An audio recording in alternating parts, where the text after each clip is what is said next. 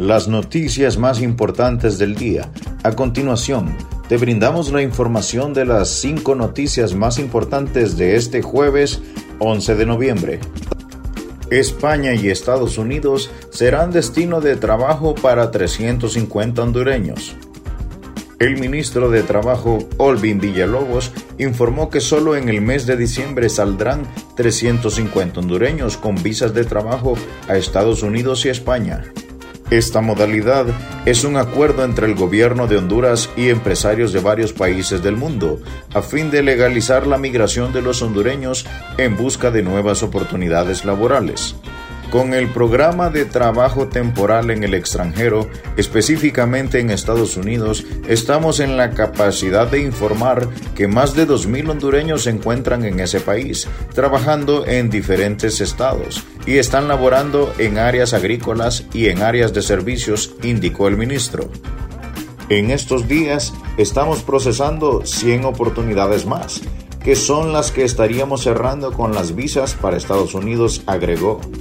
A España saldrá un primer contingente de 250 hondureños. En la segunda semana de octubre llegaron al país empresarios españoles, quienes vinieron a entrevistar cerca de 500 hondureños y preseleccionaron 250 que saldrán en diciembre, expresó Villalobos. En Alemania hemos firmado un convenio para enviar a 100 hondureños, que entrarán como aprendices en el área de enfermería, añadió. Solo en diciembre saldrán 350 hondureños a trabajar al exterior. Estamos finalizando los procedimientos con lo de Alemania, amplió Villalobos. Más noticias nacionales con las cinco noticias del día. Juan Orlando Hernández expone en Washington. Juntos hicimos historia, ocho años. El presidente Juan Orlando Hernández viajó a Washington donde expondrá un informe de los hitos de su gestión y agradecerá a la comunidad internacional por su respaldo al desarrollo de Honduras durante su mandato. A pocos meses de terminar su gestión, Hernández agradecerá a los pueblos y gobiernos que apoyan los programas de ayuda para Honduras, los cuales han sido claves para impulsar y fortalecer la institucionalidad en materia de transparencia y anticorrupción, fortalecer la lucha contra el narcotráfico, el crimen transnacional, las emergencias sanitarias y climáticas, entre otros aspectos fundamentales en su gestión de gobierno. En ese sentido, el mandatario expondrá en Washington un informe que evidencia los hitos alcanzados en su administración un repaso al mundo con las cinco noticias internacionales y las cinco noticias del día. Un fallecido y tres detenidos deja allanamiento dirigido a Banda Los Maldonado en Olancho. La Policía Nacional confirmó este jueves una persona fallecida y tres detenidos producto de allanamientos con orden judicial dirigidos a desarticular la banda delictiva denominada Los Maldonado en un sector rural del municipio de Hualaco, departamento de Olancho. Tras varios días de investigación y seguimiento, agentes de la Dirección Policial de Investigaciones DPI y la Dirección Nacional de Prevención y Seguridad Comunitaria y la Dirección Nacional de Fuerzas Especiales, asignado a la Unidad Departamental de Policía número 15, coordinaron para llevar a cabo la detención de los sujetos en la aldea San Pedro del municipio antes mencionado.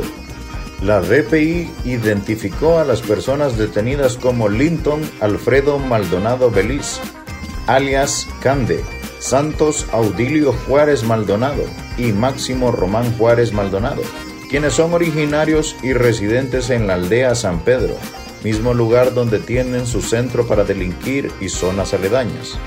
A ellos se les decomisó como evidencia constitutiva de delito una arma de tipo AK-47 con su respectivo cargador y una arma de fuego tipo pistola calibre 9 milímetros. Seguimos la actualización informativa con las cinco noticias del día. Bolillo Gómez, a la selección no se viene por plata, trabajamos para ganar.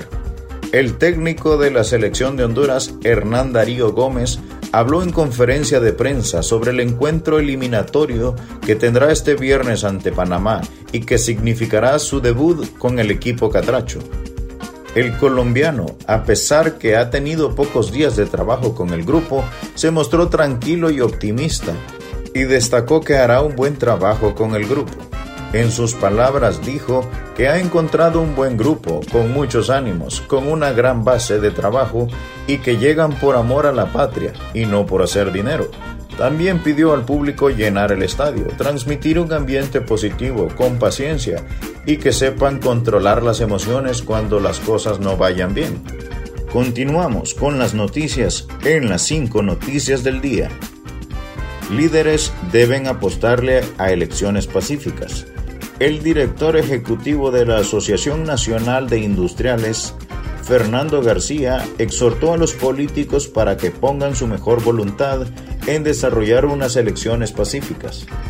Hay temor de la población en que los comicios electorales se traduzcan en una crisis política, económica y social como la que atravesó el país luego de las elecciones del año 2017.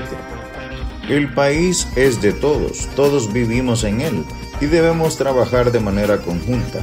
Por eso es fundamental que se construya una base que nos permita trabajar en todos los temas necesarios para sacar adelante el país, dijo García. Uno siempre puede mejorar. Este tema pasa por la voluntad y los líderes políticos deben bajar el tono, convocar a sus bases para desarrollar una campaña pacífica, expresó. Si los líderes políticos demuestran voluntad, sus seguidores lo van a hacer y la ciudadanía también aseguró. En ese sentido, García manifestó que esto es parte del proceso democrático. En dos meses tendremos un nuevo gobierno y es importante que las diferentes instituciones tengan estos acercamientos. Gracias por tu atención. Las cinco noticias del día te invita a estar atento a su próximo boletín informativo.